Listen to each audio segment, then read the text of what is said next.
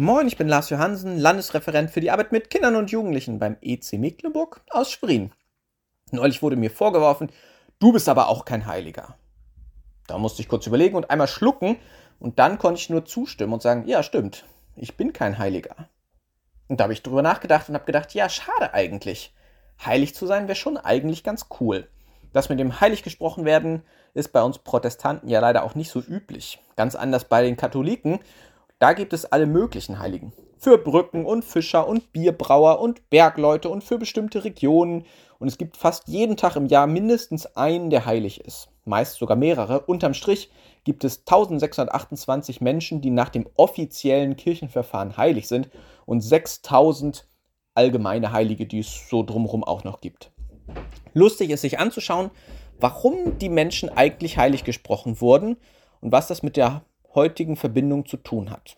Da wäre zum Beispiel Arnulf von Metz, der ist bei einer Wanderung anlässlich seiner Beerdigung, waren die Menschen durstig und dann tranken 5000 Menschen aus seinem heiligen Bierkrug, ohne dass der leer wurde.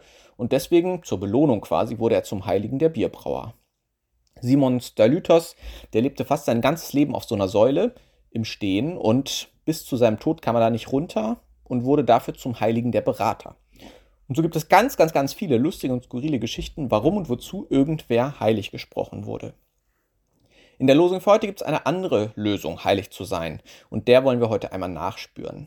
Sie findet sich in 3. Mose 19, Vers 2 und lautet, Ihr sollt heilig sein, denn ich bin heilig, der Herr euer Gott.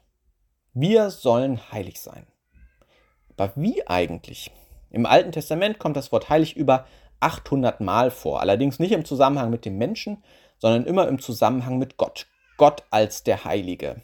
Das heißt, Gott als der andere Gott. Gott, der als Gegenüber zum Menschen steht.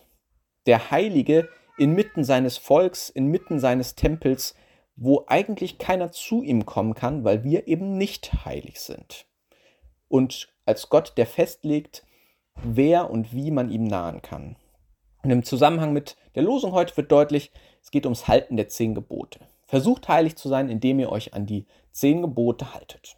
Und da wird deutlich, na, so ganz richtig klappt das eigentlich nicht. Das merkt man auch schon in diesem ganzen Kapitel, dass allein das Halten der zehn Gebote noch nicht heilig machen kann, da man sie gar nicht halten kann.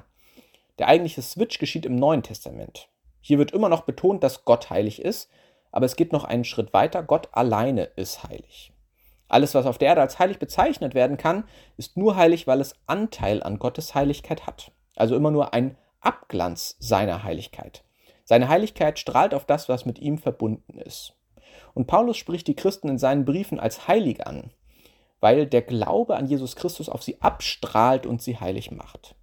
Das bedeutet, dass alle Menschen, die an Jesus glauben, versöhnt mit Gott und im Frieden mit ihm leben können. Ihnen Gott sozusagen den heilig machenden Geist schenkt und sie dadurch heilig werden. So richtig deutlich wird es dann im Lehrtext für heute in Epheser 1, Vers 12. Ein Lobpreis seiner Herrlichkeit sollen wir sein, wir alle, die wir durch Christus von der Hoffnung und Heiligkeit erfüllt sind. Du bist heilig, das kann ich dir so zusagen. Nicht, weil du ein Heiliger bist, nicht, weil du Wunder tun kannst, nicht, weil du lange auf irgendeiner Säule sitzen kannst oder sonst irgendwas Verrücktes passiert, nicht, weil du alles richtig machst, nicht, weil du perfekt lebst, sondern Du bist heilig, weil du mit Jesus Christus, dem Heiligen, verbunden bist. Amen.